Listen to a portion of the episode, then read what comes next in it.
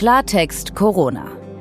Infos, Hilfe, Zusammenhalt. Ein Podcast von gesundheithören.de und der Apothekenumschau. Einen schönen guten Tag und herzlich willkommen hier bei uns im Podcast. Heute ist Dienstag, der 12. Januar 2021. Ich bin Peter Glück. Hallo auch von mir. Mein Name ist Dr. Dennis Ballwieser. Ich bin Arzt und der Chefredakteur der Apothekenumschau. Sie schreiben uns auch im neuen Jahr mit Ihren Fragen rund um Corona und wir merken, dass gerade die jetzt angelaufenen Impfungen neue Fragen aufwerfen. Die wollen wir Ihnen heute gerne beantworten. Außerdem ist Sport ein großes Thema heute hier bei uns. Mich hat die letzten Tage, ähm, ehrlich gesagt, ziemlich auf Trab gehalten, ähm, auch ohne Sport bereits. Die Organisation vom Homeschooling von zwei Kindern daheim und natürlich auch die Arbeit, diesen Podcast hier zum Beispiel vorzubereiten. Aber das ersetzt alles eben und natürlich nicht die vielen Monate, die ich mittlerweile schon nicht mehr so richtig Sport mache, also nicht mehr ins Fitnessstudio gehe. Ähm, ich, ich gehe spazieren stattdessen verstärkt, habe den Schrittzähler in meinem Handy jetzt auch ganz neu für mich entdeckt. Der unterstützt mich so ein bisschen. Ähm, aber wie das so allgemein aussieht, wie es den Menschen äh, allgemein geht, darüber spreche ich heute mit unserem Gast für das Experteninterview im hinteren Teil dieses Podcasts. Professor Ralf Brandt ist das von der Universität in Potsdam. Er beschäftigt sich intensiv mit dem Thema Sportpsychologie und ich will ihn natürlich unter anderem fragen, wie man es schafft, trotz der vielen Einschränkungen genug Bewegung zu bekommen. Klartext Corona kommt von gesundheithören.de und wir gehören zur Apothekenumschau.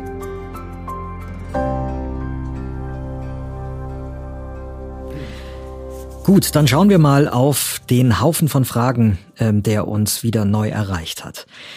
Dennis, ein Hörer aus Stuttgart, hat folgende Frage, da geht es um äh, Vorerkrankungen. Und er schreibt, dass er leider bisher wenig belastbare Fakten gehört habe über die Lungenkrankheit COPD und Corona. Ähm, er sagt, er weiß, dass das Risiko erhöht ist, aber wie stark denn eigentlich und warum? Ähm, bei Asthma, so glaubt er gehört zu haben, offensichtlich nicht. Ob wir ihm da weiterhelfen können. Kannst du das? Gerne, wir können soweit die Daten das im Moment hergeben. Da liegt jetzt auch wieder genau der Grund für diese Verunsicherung. Mhm. Erstmal sind die beiden Krankheiten, die werden häufig in einem Atemzug miteinander genannt, weil es beides Lungenerkrankungen sind. Es sind aber schon zwei unterschiedliche Krankheitsbilder. Ganz grob ähm, ist äh, die COPD, das steht für die chronisch obstruktive Lungenerkrankung. Also das ist eine dauerhafte Schädigung der Lunge, bei der die Lunge sich vor allem schwer tut, Sauerstoff ins Blut aufzunehmen. Und das ist häufig eine Folgeerkrankung bei langjährigen Raucherinnen und Rauchern.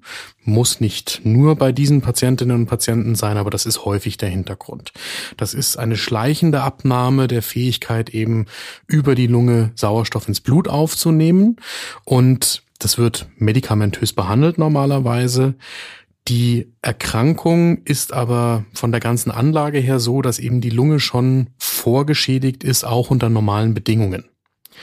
Wenn sich da jetzt mit SARS-CoV-2 und dann einer Covid-19-Erkrankung eine Wiedererkrankung des Lungengewebes erstmal draufsetzt und da jetzt Infektionsprozesse, Entzündungsprozesse stattfinden, dann ist es, glaube ich, relativ einleuchtend, dass es da ein hohes Risiko gibt, auch einen schweren Verlauf von Covid-19 zu erleiden. Also weil, glaube ich, einleuchtet, dass es da schnell dazu kommen kann, dass die Blut Sauerstoffversorgung, also dass der Sauerstoff in die Lunge eingeatmet wird und dann über diese Membranen in der Lunge ins Blut übergeht und im ganzen Körper verteilt werden kann, dass das hier bei solchen Patientinnen und Patienten sehr schnell in den kritischen Bereich kommt. Weil das ist ja die Krankheit, äh, wo man ja ohnehin im fortgeschrittenen Stadium ohnehin schon regelmäßig Sauerstoffzugabe braucht. Ne? Richtig, das sind genau die Patientinnen und Patienten, die wir kennen, auch aus dem, dem Straßenbild gelegentlich, ähm, wenn die äh, eine Nasenbrille für die zusätzliche Sauerstoffversorgung tragen und typischerweise dann entweder ähm, als äh, kleinen Rollcontainer quasi dabei eine Sauerstoffflasche oder vielleicht im Rucksack hinten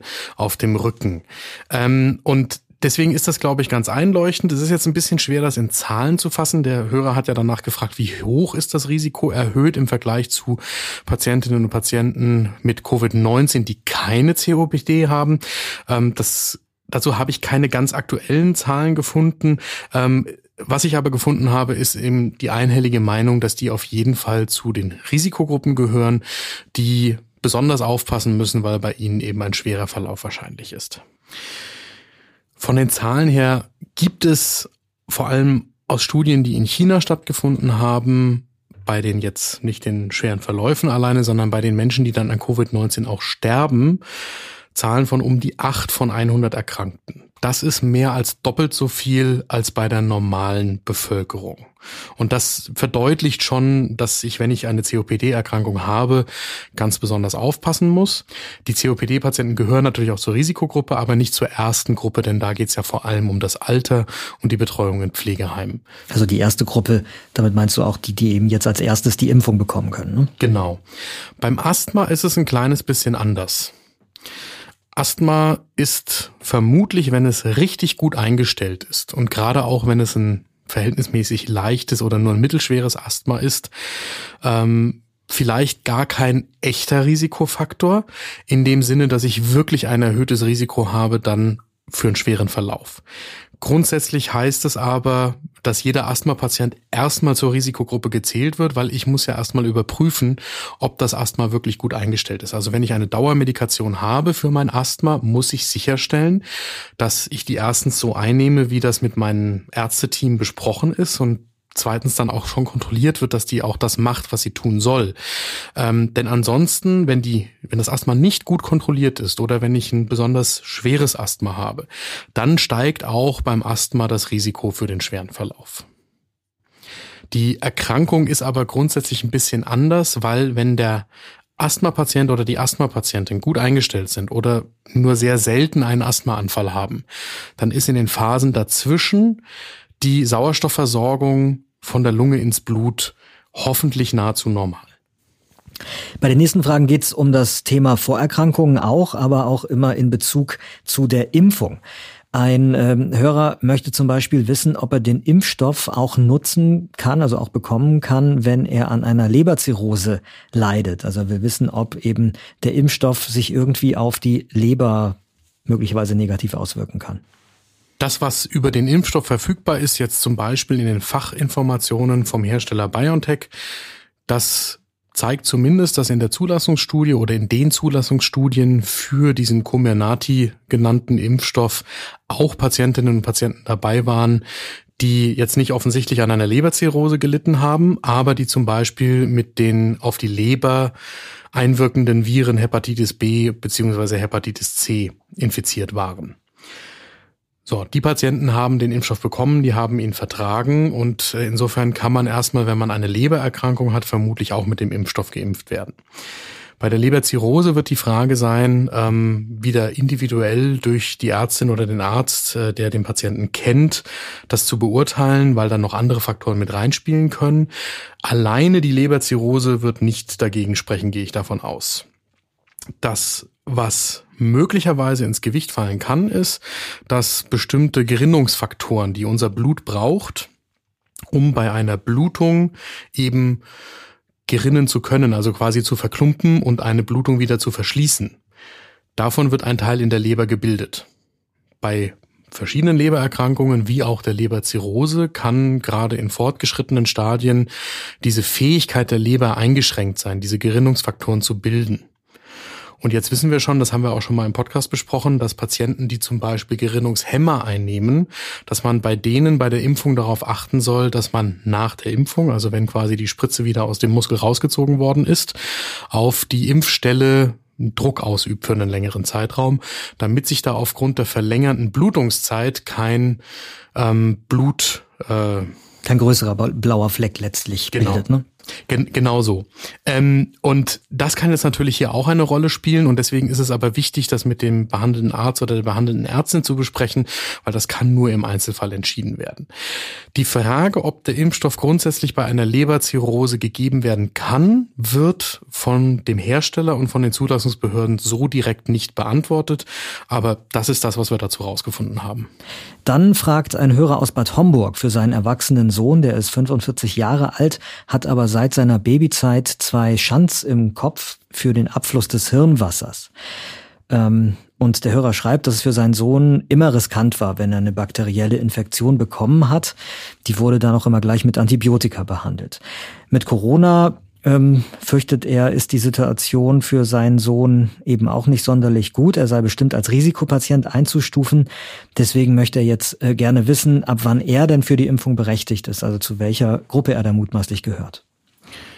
Gut, fangen wir mal damit an, dass wir versuchen zu erklären, worum es da geht. Also es gibt Menschen, die haben ähm, aufgrund von, das können verschiedene Vorerkrankungen sein oder verschiedene Grunderkrankungen, die das Problem, dass das Gehirnwasser nicht so, wie es normalerweise gedacht ist, einfach über das Venensystem aus dem Kopf auch wieder abfließt, sondern das staut sich da an und dann muss man chirurgisch im Kopf Abfluss Möglichkeiten für mhm. das Hirnwasser einbauen. Das sind diese sogenannten Shunts, die werden so genannt. Und aus der Frage lese ich jetzt heraus, dass dieser 45-jährige Sohn des Hörers eben schon als, als Baby solche Shunts bekommen hat und die auch bis heute braucht.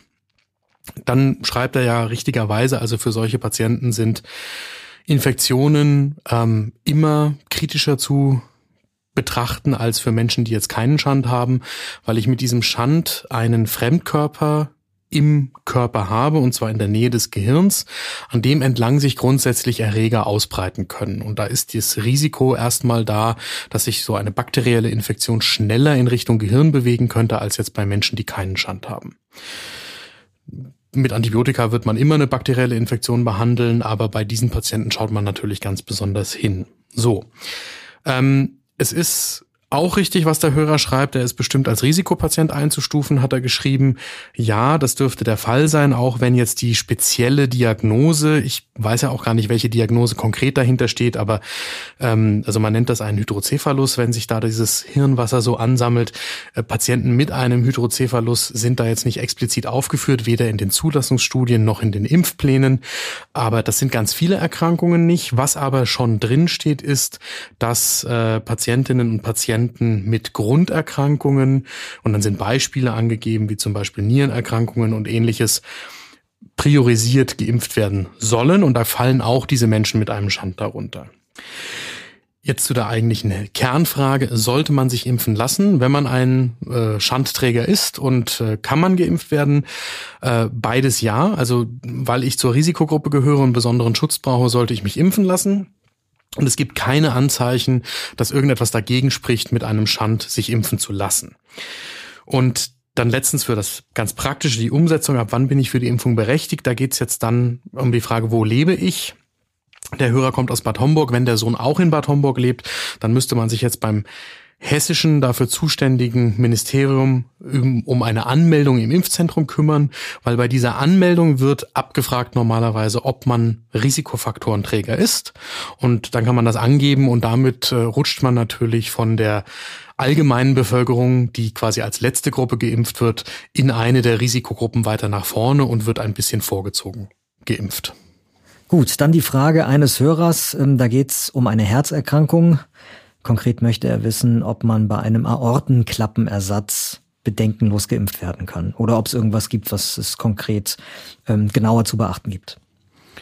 Also auch hier äußert sich der, der Impfstoffhersteller jetzt nicht konkret und auch die Behörden nicht konkret, was nicht weiter verwunderlich ist. Aber grundsätzlich würde ich es eher umdrehen und würde sagen, mit einer Herzerkrankung wie zum Beispiel einem Aortenklappenersatz, also eine der vier Herzklappen hat bei solchen Patienten irgendwann ersetzt werden müssen. Ähm, und das heißt, sie haben eine große Herzoperation hinter sich und leben äh, dann das restliche Leben mit einer neuen Aortenklappe. Das sind Risikopatienten für Herzerkrankungen, Folgeerkrankungen und auch hier ist es so, wenn die eine Infektionserkrankung erleiden und es zum Beispiel eine bakterielle Infektion wäre, die sich dann irgendwie auf das Herz setzt, dann hätten die ähm, sehr schweren Krankheitsverlauf vermutlich. Und das heißt, es ist besonders geboten, dass die sich impfen lassen und ich gehe nicht davon aus, dass irgendwas dagegen spricht, dass die geimpft werden. Gut, dann ähm, sorgt sich eine Hörerin um die Kinder und ähm, fragt, was denn mit denen eigentlich sei. Ähm, ihres Wissens nach ist der äh, Impfstoff an Kindern bislang nicht getestet und auch nicht zugelassen. Und sie möchte wissen, ob man es in Kauf nimmt, dass sich die Kinder einfach so irgendwie immunisieren auf natürlichem Wege Oder ähm, wird man sie später impfen, wenn es bei Erwachsenen geklappt hat und man davon ausgeht, dass ähm, Kinder die Impfung auch gut vertragen oder wenn auch entsprechende Studien im Nachgang vielleicht noch ähm, erfolgt sind? Gibt es da irgendwie einen Plan, möchte sie wissen? Grundsätzlich würde ich erstmal fragen, wonach sich das jetzt quasi entwickelt hat, wie wir jetzt impfen. Das eine ist, ähm, sie hat erstmal recht, der Impfstoff ist ab 16 Jahren zugelassen, also frühestens für Teenager oder, oder junge Erwachsene eigentlich. Also biologisch ist man mit 16 Jahren Erwachsener, weil nach der Pubertät der Körper quasi wie bei einem Erwachsenen zu betrachten ist. Und dann ist die Frage, warum haben wir jetzt die Impfgruppen so zusammengefasst, wie das jetzt von Wissenschaftlerinnen, Wissenschaftlern und der Politik so entschieden worden ist. Das Ziel ist ja auf der einen Seite die Todesfälle zu verhindern, dann die schweren Verläufe zu verhindern und schließlich die Weiterverbreitung des Virus zu verhindern. Und nach allem, was wir bisher wissen, zumindest bei den Virusvarianten, die jetzt nicht wie diese neue Mutation B117 ein möglicherweise anderes Verbreitungsverhalten zeigen, die vor allen Dingen in Großbritannien gerade sich verbreitet hat. Richtig, und wo es den Verdacht gibt, der aber auch noch nicht belegt ist, dass er sich vielleicht bei Kindern stärker verbreitet als die bisherige Variante. Also wenn man das mal nimmt, was sich im vergangenen Jahr quasi abgespielt hat, dann haben die Kinder Gott sei Dank kaum ein Risiko an Covid-19 zu versterben. Sie haben ebenso Gott sei Dank kaum ein Risiko für einen schweren Verlauf. Und sie spielen offensichtlich eine untergeordnete Rolle für die Weitergabe des Virus auch an Erwachsene.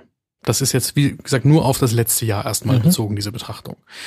Und deswegen standen sie jetzt auch bei der Impfstoffentwicklung und auch bei der Frage, wer wird zuerst geimpft, nicht an erster Stelle. Das nächste ist, nahezu jeder Impfstoff und nahezu jedes Medikament sind zunächst einmal nicht an Kindern erprobt und auch nicht für Kinder zugelassen. Das ist, glaube ich, auch ganz einleuchtend, weil man natürlich mit solchen Zulassungsversuchen bei Kindern wesentlich vorsichtiger nochmal ist als bei Erwachsenen. Ein Erwachsener kann frei entscheiden, dass er an einer Impfzulassungsstudie teilnimmt. Ein äh, Erwachsener kann auch frei entscheiden, dass er an einer Medikamentenzulassungsstudie teilnimmt. Ein Kind kann das nicht. Und für ein Kind durch einen Erziehungsberechtigten das entscheiden zu lassen, äh, um etwas zuzulassen, das verbietet sich nahezu. Das heißt, alle Medikamente, die quasi an Kindern zugelassen worden sind, da müssen besondere Anstrengungen unternommen werden, um die überhaupt dafür zuzulassen. Und es gibt auch ganz häufig in der Medizin den Fall, dass Medikamente für Kinder eingesetzt werden, die gar nicht für Kinder zugelassen sind, die auch nie für Kinder zugelassen werden im Rahmen des sogenannten Off-Label-Uses. So, jetzt wieder auf Corona und die Impfung. Ich gehe davon aus, dass natürlich irgendwann auch Kinder geimpft werden. Hm. Und jetzt ist es eine Frage der Verfügbarkeit des Impfstoffes und wie sich das Virus in der Zukunft verhält, wann das quasi drängender umgesetzt wird, als es jetzt in der ersten Stufe gewesen ist. Und ich gehe auch davon aus, dass es keinen Unterschied macht bei den Kindern, weil so wie dieser mRNA-Impfstoff funktioniert, nicht zu erwarten ist, dass es für die Kinder hier irgendein Risiko gibt, das es bei den Erwachsenen so nicht gegeben hätte. Da ist ja nochmal ein Unterschied zwischen einem Impfstoff, der in den Körper etwas reinbringt, mit dem sich das körpereigene Abwehrsystem auseinandersetzt und dann ist eigentlich das körpereigene Abwehrsystem das aktive gegenüber einem Medikament. Bei einem Medikament wäre das immer etwas anderes, weil Medikamente immer die Eigenschaft haben, wenn sie wirksam sind, dass sie irgendwann auch eine unerwünschte Wirkung oder eine Giftigkeit haben. Und das muss man hier beim Impfstoff nicht befürchten. Gut, aber unterm Strich kann man sagen, die Kinder müssen noch eine Weile warten, bis sie, äh, bis sie äh, geimpft werden können. Ja, und zwar nicht, weil wir die vergessen hätten oder Nein, weil natürlich. Äh, Politik oder Wissenschaftler irgendwie der Meinung wären, dass es nicht wichtig wäre, Kinder zu impfen oder dass Kinder sich einfach irgendwie so wild immunisieren könnten, sondern weil einfach aus der Betrachtung der Pandemie offensichtlich wird, dass im Moment andere Gruppen wichtiger zuerst geschützt werden müssen. Völlig klar, völlig gut nachvollziehbar. Nichtsdestotrotz muss ich das meinen Kindern erklären, weil die fragen nämlich tatsächlich schon äh, nach, nach der Impfung und ob sie die dann jetzt auch bekommen. Ähm, ich glaube, dass sie diese Antwort ein bisschen unbefriedigt ähm, äh, zurücklässt, zumal ich Ihnen ja nicht mal einen genauen Zeitpunkt äh, nennen kann, wann es wann es denn dann so weit sein könnte für Sie. Das ist völlig richtig. Für mich ganz persönlich unbefriedigend im Übrigen ist, ähm, und damit leite ich ein bisschen über zum nächsten Thema, ist ja die Sportsituation seit einem Jahr. Ähm, mein Fitnessstudio hat lange zu gehabt. Zeitweise war es im Sommer zwar wieder geöffnet, aber ehrlich gesagt war mir das Risiko trotzdem zu groß, da reinzugehen. Ähm, und de facto habe ich so richtig Sport, wie ich das vor Corona gemacht habe, seit einem Jahr nicht mehr so richtig ähm, betrieben. Und wir möchten gern wissen, wie es um die Bewegung der Menschen allgemein in der Corona-Zeit eigentlich bestellt ist wie man sich vielleicht trotzdem, auch wenn eben die ganzen Sportstätten geschlossen sind, zu äh, ausreichend sportlicher Betätigung motivieren kann. Und über dieses Thema spreche ich gleich mit dem Sportpsychologen Professor Ralf Brandt. Vorher ganz kurz ein Werbespot. Mal ehrlich, ein bisschen zugenommen haben doch jetzt die meisten von uns in der Corona-Zeit. Wie ihr überschüssige Pfunde schnell und nachhaltig wieder loswerdet, das zeigt euch das Buch Gesund abnehmen aus der Apothekenumschau Buchreihe. Mit 80 tollen Rezepten und vielen Abnehmtipps. Das Gesund abnehmen Buch der Apothekenumschau gibt's in eurer Apotheke, im Buchhandel oder online unter shop.apothekenumschau.de. Ich begrüße jetzt Professor Ralf Brandt von der Uni Potsdam hier bei uns. Er ist Sportpsychologe und er beschäftigt sich in seiner Forschung genauso mit Fragen unter anderem dazu, wie man Spitzensportler unterstützen kann, Höchstleistungen zu bringen. Genauso aber auch mit Fragen der sportlichen Betätigung in der breiten Bevölkerung in ihrem Alltag. Und angesichts der Corona-Krise und den diversen Einschränkungen, da hat ähm, er mit Kolleginnen aus anderen Ländern eine Studie durchgeführt und worum es dabei genau ging, was er und seine Kolleginnen herausgefunden haben und vor allem natürlich, was daraus jeder für sein Leben jetzt gerade in der Krise lernen kann. Darüber will ich jetzt mit ihm sprechen. Herr Professor Brandt, danke, dass Sie dabei sind heute und sich Zeit nehmen für uns. Guten Tag, Herr Glück, gerne. Vielleicht vorweg, bevor wir äh, das Ganze so ein bisschen aufdröseln, wenn Sie äh, ganz kurz mal erklären, was Sie mit dieser Studie, die ich gerade angesprochen habe, eigentlich herausfinden wollten. Ähm, was, was war da die zentrale Fragestellung? Die zentrale Idee war einfach, dass wir den, den, die Gunst der Stunde nutzen. Denn dadurch, dass im vergangenen März für die allermeisten von uns ja relativ plötzlich äh, die Welt stillzustehen äh, schien, ergab sich auch für uns äh, Sportwissenschaftler eine, ganz faszinierende Untersuchungsaussicht, nämlich wir konnten uns fragen, was passiert eigentlich mit den Stimmung, mit der Stimmung der Menschen, wenn man ihnen eine Möglichkeit nimmt, die sie sich ansonsten eben bisher immer gerne genommen haben, nämlich was passiert, wenn Menschen, die es gewohnt sind, regelmäßig Sport zu treiben, plötzlich diese Möglichkeit nicht mehr so einfach haben. Die Fitnessstudios haben zugemacht und viele Möglichkeiten waren weg. Und aus diesem Gedanken waren wir dann ganz schnell bei dem Punkt, dass wir uns auch fragen, nun denn, also Lockdown zu Hause, ja auch die, die normalerweise sich eher wenig bewegen oder keinen Sport machen, die sitzen jetzt so wie wir selber in dieser Zeit eben auch zu Hause.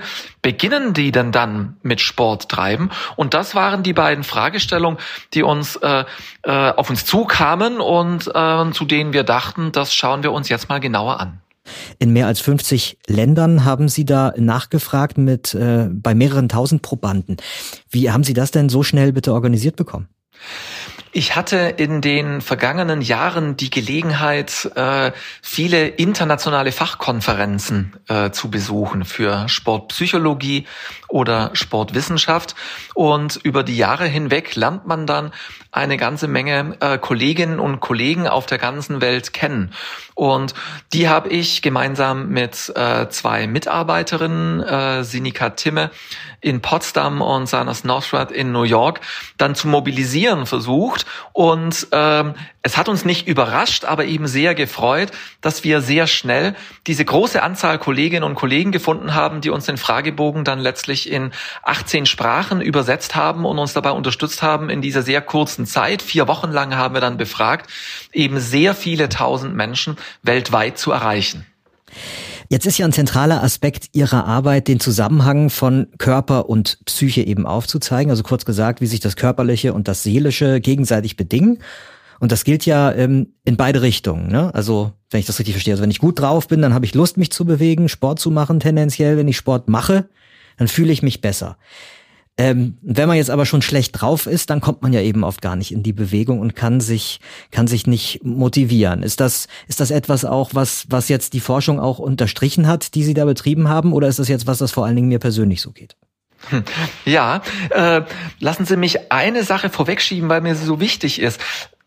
Es ist nicht immer automatisch so, dass man sich besser fühlt, wenn man Sport treiben geht. Aber darauf kommen wir sicher gleich noch äh, im Weiteren zu mhm. sprechen.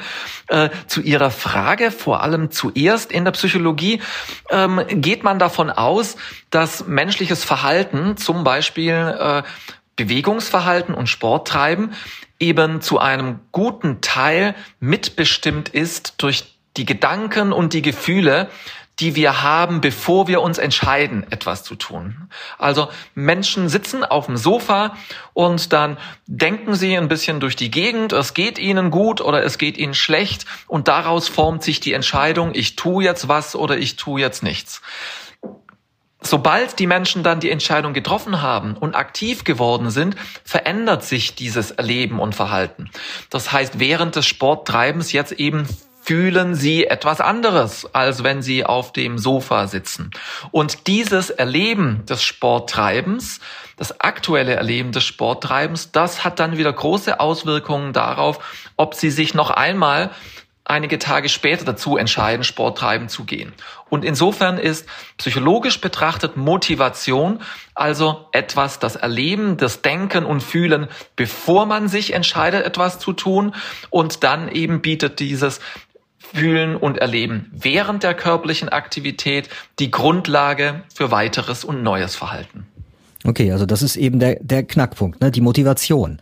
Ähm, und äh, das finde ich persönlich eben auch total spannend, weil ich habe es ja gerade schon angedeutet, ich habe da auch wirklich selbst immer wieder das Problem und jetzt verstärkt auch in der Krise. Also kurz zur Erklärung, ich, ich bin jemand, der eher eigentlich so aus der unsportlichen Richtung kommt. Und ich habe ein paar Jahre vor Corona angefangen, wirklich da mein Leben so ein bisschen umzukrempeln, weil ich das ändern wollte und habe dann angefangen, regelmäßig ins Fitnessstudio zu gehen. Wirklich, äh, also zweimal die Woche habe ich mir so als Minimum gesetzt und dann immer äh, auf den Crosstrainer ordentlich äh, ins Schwitzen kommen, so für 40, 45 Minuten Minimum und dann noch so ein kleines Zirkeltraining. Und damit habe ich mich irgendwie ganz gut fit bekommen und ähm, und habe diesen posit wie Sie es beschreiben, diesen posit positiven Aspekt dann auch gespürt im Nachgang, der mich dann halt auch wieder motiviert hat, wieder hinzugehen. So, das ist durch Corona jäh unterbrochen worden. Also ich habe genau das Problem, von dem Sie auch gesprochen haben. Und jetzt suche ich irgendwie händeringend nach Alternativen und tue mich da halt auch immer schwerer, je länger diese ganze Krise dauert. Deswegen meine Frage, so wie, wie kann ich mich denn eben äh, jetzt motivieren? Haben Sie da einen Tipp? Also wenn ich eben im Homeoffice gearbeitet habe, wenn ich noch Homeschooling machen musste, so der Tag rauscht so an einem vorbei und man fühlt sich gestresst und immer äh, schlapper. Was ist denn da Ihr Tipp? Sie zählen ja äh, zu den Glücklichen, die es vor Corona schon geschafft haben, so etwas Ähnliches wie eine Gewohnheit zu entwickeln. Das heißt, äh, hm. sie sind schon in einen bestimmten Rhythmus gekommen und mehr oder weniger regelmäßig, sogar, äh, wenn ich sie richtig verstanden habe, zu einer richtig intensiven Form von Sport und Bewegung unterwegs gewesen, äh, einmal oder vielleicht sogar mehrmals die Woche. Diese Gewohnheit und wurde wie viele anderen auch eben durch Corona unterbrochen. Das heißt, ähm, ein, ein, ein wichtiger Tipp wäre ähm, vielleicht ganz simpel der, dass Sie ähm, jetzt die, die neue Situation während Corona einmal äh, nutzen sollten, noch einmal ähm, die, ihren, ihren, ihren Wochenablauf so etwas anders anzuschauen, nämlich etwas gründlicher zu planen. Ich meine damit das Folgende. Ähm, in unseren täglichen Abläufen müssen wir nicht mehr so viel nachdenken über die Dinge, die jetzt anstehen und dir tun. Die passieren einfach, weil es sich Gewohnheiten eingeschliffen haben. Jetzt kommt ein Corona-Lockdown und die Welt sieht plötzlich ganz anders aus. Man kann diese Gelegenheit nutzen, um auch noch einmal neu sich Tagesabläufe einzuplanen, jenseits der Gewohnheiten, die man bisher gehabt hat. Und das würde im konkreten Fall bedeuten, und es wäre mein Ratschlag, wenn Sie es sich denn vorgenommen hätten, auch während Corona hin und wieder etwas Sport zu treiben und in Bewegung zu bleiben, dann planen Sie sich das Tag für Tag zunächst mal wieder mit einem kleinen Termin ein. Machen Sie sich Gedanken, ob Sie morgen die Zeit haben werden, voraussichtlich äh, spazieren zu gehen oder sportlich aktiv zu sein und schreiben Sie sich das in den Terminkalender rein. Wenn der Termin platzt, weil eben doch wieder eine Zoom-Konferenz oder anderes ansteht, macht überhaupt gar nichts aus. Verschieben Sie den Termin um eine Stunde, aber machen Sie sich das gegenständlich. Falls Sie keinen Terminkalender nutzen, machen Sie sich ein Post-it an den Morgenspiegel, der Sie daran erinnert, heute spazieren gehen. Wenn Sie mit solchen kleinen Schritten anfangen und auch wieder von Tag zu Tag planen, wird es ihnen leicht fallen, wieder in so etwas Ähnliches wie eine Gewohnheit reinzukommen und plötzlich ist es vielleicht gar nicht mehr so anstrengend, es sich jeden Tag vorzunehmen zu müssen und sich daran zu erinnern, dass Sport auf dem Programm steht. Also wenn ich Sie richtig verstehe, brauche ich kleine Marker in meinem Alltag, die mich dazu bringen können, kurz innezuhalten, so damit ich in dem ja, in diesem Durchrauschen durch den Tag kurz mal erinnert werde, ja? Exakt. In der Psychologie unterscheiden wir da zwischen Absichten und Vorsätzen. Eine Absicht ist sowas wie, ich habe vor, auch in den nächsten Tagen Sport zu treiben. Ein Vorsatz wäre, ich habe mir vorgenommen, morgen Nachmittag irgendwann zwischen 14 und 16 Uhr 15 Minuten spazieren zu gehen. Vielleicht sogar mit meiner Frau oder mit meinem Mann oder mit meinem Kind. Je konkreter man sich solche Mini-Pläne macht, desto wahrscheinlicher wird es, sich entlang dieser Mini-Pläne, Vorsätze zu verhalten. Und um dann noch dem entgegenzuwirken, dass man solche Vorsätze gerne auch mal vergisst, mein ganz praktischer Tipp, wenn Sie vorhaben, Sport treiben zu gehen, dann erinnern Sie sich selbst durch kleine Alltagskniffs immer wieder daran. Kleben Sie sich den Zettel an den Kühlschrank, auf dem draufsteht Sport treiben. Es reicht, dass dieser Gedanke Ihnen hin und wieder tagsüber vor Augen steht, damit die Wahrscheinlichkeit wächst, dass Sie Ihren Vorsatz tatsächlich auch Taten folgen lassen. Jetzt haben Sie gerade auch das äh, angesprochen, das Thema Familie. Familie rückt eben jetzt in diesen Zeiten auch enger zusammen, wenn die Schulen und die Kindergärten äh, geschlossen haben. Also eben äh, gerade die, ähm, ich meine jetzt natürlich die Familien, die Kinder zu Hause haben und mit Kindern zusammenleben. Das ist ja auch noch so ein Thema. Auf der einen Seite die Frage, wie kriege ich meine Kinder dazu, ähm, das ist ja dann nochmal was anderes. Wie motiviere ich mich selber und wie kriege ich aber vielleicht die Kinder, die irgendwie auch überhaupt keine Lust haben, jetzt rauszugehen, ähm, dazu das doch zu tun. Mit Sicherheit ist es bei kleineren Kindern zumindest eine Möglichkeit zu sagen, komm, wir machen es zusammen, wir gehen jetzt raus. Ähm, das weiß ich aus eigener Erfahrung als Vater von zwei noch verhältnismäßig kleinen Jungs. Das andere, das ist dann wieder das Problem, das ich persönlich in der Situation habe, ist aber, dass ähm, das ist nicht wirklich, für mich ist das nicht wirklich Sport, wenn ich mit denen rausgehe, weil also wenn ich das eben vergleiche damit, in, wie sportlich es im Fitnessstudio für mich war, da mein anderthalb Stunden Programm durchzuziehen. Wenn ich jetzt mit meinen Kindern draußen bin, die können gar nicht so schnell gehen, dass es für mich wirklich eine sportliche Betätigung ist. Natürlich ist das Bewegung und mit Sicherheit ist das besser als gar nichts zu tun. Aber das wieder unter einen Hut zu bekommen, das ähm, halte ich doch für sehr, sehr schwer in dieser Krisenzeit. Da kann ich nicht anders als Ihnen recht geben. Das ist natürlich sehr, sehr schwer weil ganz simpel die, die Belastung, sportwissenschaftlich gesprochen, die sie äh, der sie sich aussetzen durch einen flotten Spaziergang, je nachdem, was sie an körperlichen Voraussetzungen, an Fitness mitbringen, ganz unterschiedlich wirkt. Und so ist eben unter Umständen das, was für den einen ein äh, flotter Spaziergang ist, für den anderen schon ein halber Dauerlauf und sehr viel anstrengender. Und so mag es dann eben auch sein, wenn man, äh, wenn Eltern mit ihren Kindern unterwegs sind. Ähm, aber Sie haben einen ganz wichtigen Punkt erwähnt und den möchte ich einfach nochmal ganz, ganz deutlich unterstreichen. Ein klein wenig etwas zu tun ist sehr viel besser als nichts zu tun. Und wenn Sie es nun denn, denn nicht schaffen, ihr gewohnt höher intensives Sporttreiben umzusetzen, weil Homeschooling und Homeoffice und äh, es ist sowieso blöd in dieser Corona-Zeit hier. Und dann geht man mit den Kindern raus und jetzt das eigene Training auch noch organisieren, das kann zu viel sein. Sie könnten also so reagieren, dass Sie sagen, wissen Sie was, dann lasse ich mein Sport treiben, ganz einfach. Viel, viel besser und schöner zu hören ist aber, dass Sie dann sagen, dann mache ich wenigstens dieses kleine bisschen. Und hm. es ist tatsächlich die Grundvoraussetzung, dass Menschen so etwas wie Gewohnheiten entwickeln und irgendwann mal regelmäßig so viel zum Sport treiben, wie das die Weltgesundheitsorganisation so gerne hätte, da ist es eine Voraussetzung, dass Menschen zunächst mal damit beginnen, etwas regelmäßig zu tun. Lassen Sie uns nochmal auf Ihre Studie auch schauen, jetzt äh, zum Abschluss. Äh, was für Ergebnisse haben Sie denn da eigentlich erzielt? Weil Sie haben gesagt, Sie haben sich einmal die Leute angeguckt, die gewohnt waren, sehr regelmäßig Sport zu machen. Wie ist es denen jetzt ergangen und wie ähm, hat es sich für die Menschen entwickelt, die sich eher ähm, wenig sportlich betätigt haben im Vorfeld?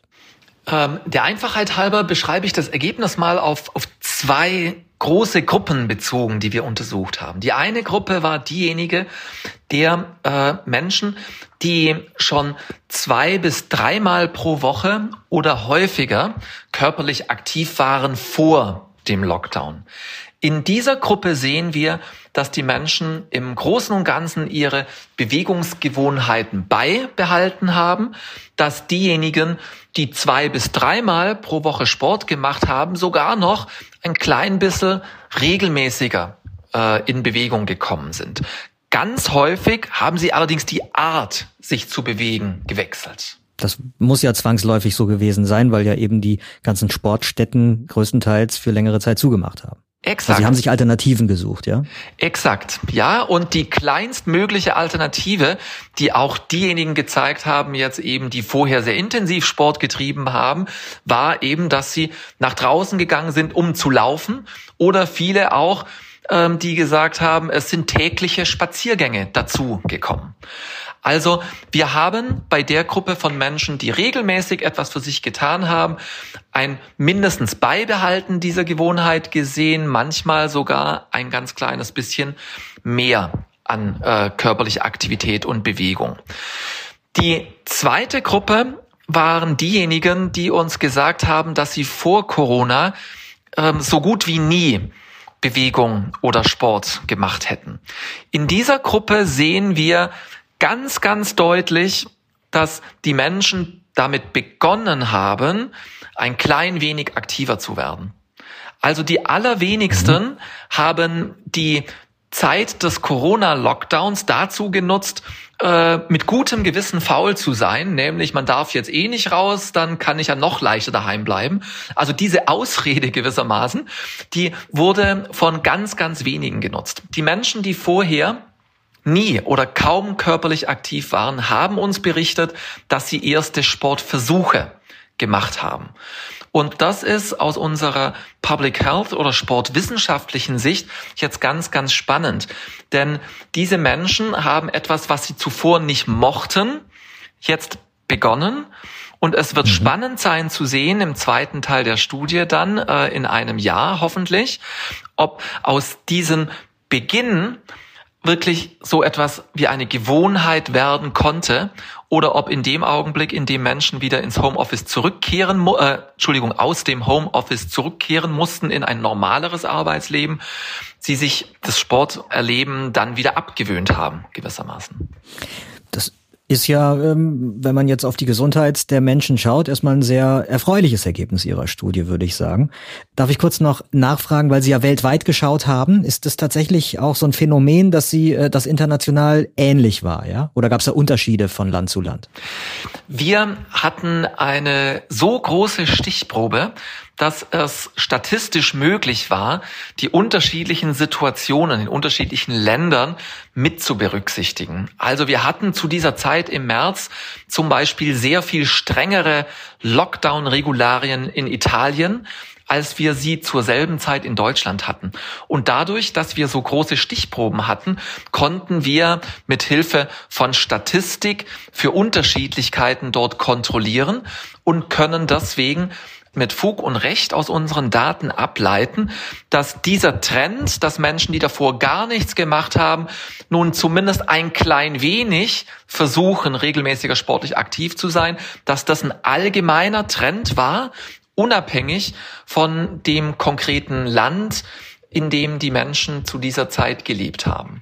Vielleicht ganz spannend noch zu erzählen, weil das der zweite Haupt Fokus unserer Studie war. Wir hatten uns vor allem dafür interessiert, wie es Menschen geht mit mhm. ihrer äh, neuen Verhaltensweise. Wir haben gefragt, wie fühlst du dich denn jetzt während des Lockdowns, da du hin und wieder Sport machst oder da du jetzt dein, deine Sportgewohnheit reduzieren musstest?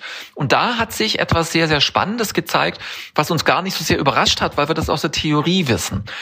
Die Menschen, die ähm, vor dem Lockdown nicht oder nur sehr wenig körperlich aktiv waren. Die haben das wahrscheinlich auch deshalb nicht gemacht, Sport treiben, weil es eben jetzt nicht so toll war für sie. Ja, die haben das nicht so gemocht. Und jetzt kommt der doofe Lockdown und die Menschen haben begonnen, jetzt Sport zu treiben. Und wir haben bei diesen Menschen zunächst jetzt mal keine Verbesserung im Wohlbefinden gesehen. Das heißt, die Menschen, die beginnen mit etwas Neuem, das dann eben hin und wieder auch anstrengend ist, nämlich schon 45 Minuten Spaziergang sind für Menschen, die das nie machen, eine ganze Menge. Die kommen jetzt nicht zurück und sagen, yippie, ich habe Sport getrieben, es geht mir jetzt viel, viel besser. Auch das ist etwas, was erst durch die Zeit hinzukommt.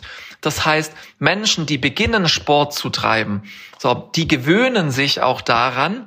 Das wird zur Normalität und erst über diese Normalität entwickelt sich das, dass man sich wirklich gut fühlt dabei.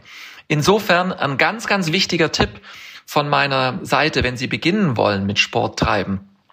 Erwarten Sie nicht, dass es die Welt verändert und sie glücklich sein werden wie nie zuvor, wenn sie zum ersten Mal zum Joggen gehen. Im Gegenteil, das ist sogar ein bisschen anstrengend und wenn sie es übertreiben, dann ist es sehr anstrengend. Also gestalten Sie Ihr Sporttreiben so, dass Sie sich währenddessen gut finden dann stellt sich auch sehr schnell eine Zufriedenheit, vielleicht sogar ein bisschen Stolz ein, es geschafft zu haben. Und wenn Sie das wiederholen, wenn Sie dieses Gefühl wiederholt herstellen, dann entwickelt sich das, was wir Sporttreibenden so mögen an dem Thema, nämlich es ist fast egal, was wir dann machen, wir fühlen uns anschließend besser. Professor Ralf Brandt, ich danke Ihnen ganz herzlich für dieses Gespräch. Sehr gerne.